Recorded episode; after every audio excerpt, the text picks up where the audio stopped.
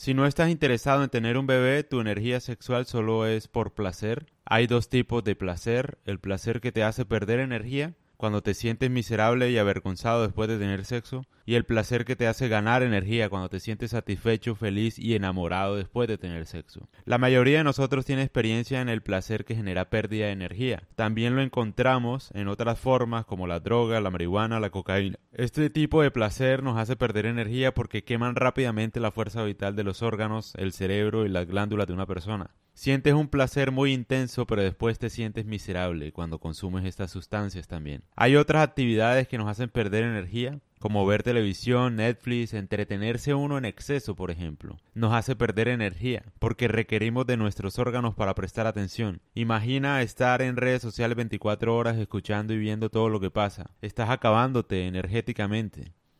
Las personas buscan la felicidad, satisfacción y el amor fuera de sí mismas escuchan los deseos de sus cuerpos en lugar de sus mentes y espíritus. La verdadera felicidad y satisfacción se pueden lograr canalizando los orgasmos. El taoísmo dice que convertir la energía sexual y el orgasmo, hacer lo que sea hacia adentro, es el primer paso para ganar placer energético. Una vez tengas más energía sexual, los órganos se volverán más fuertes y podrás controlar, satisfacer y equilibrar los sentidos.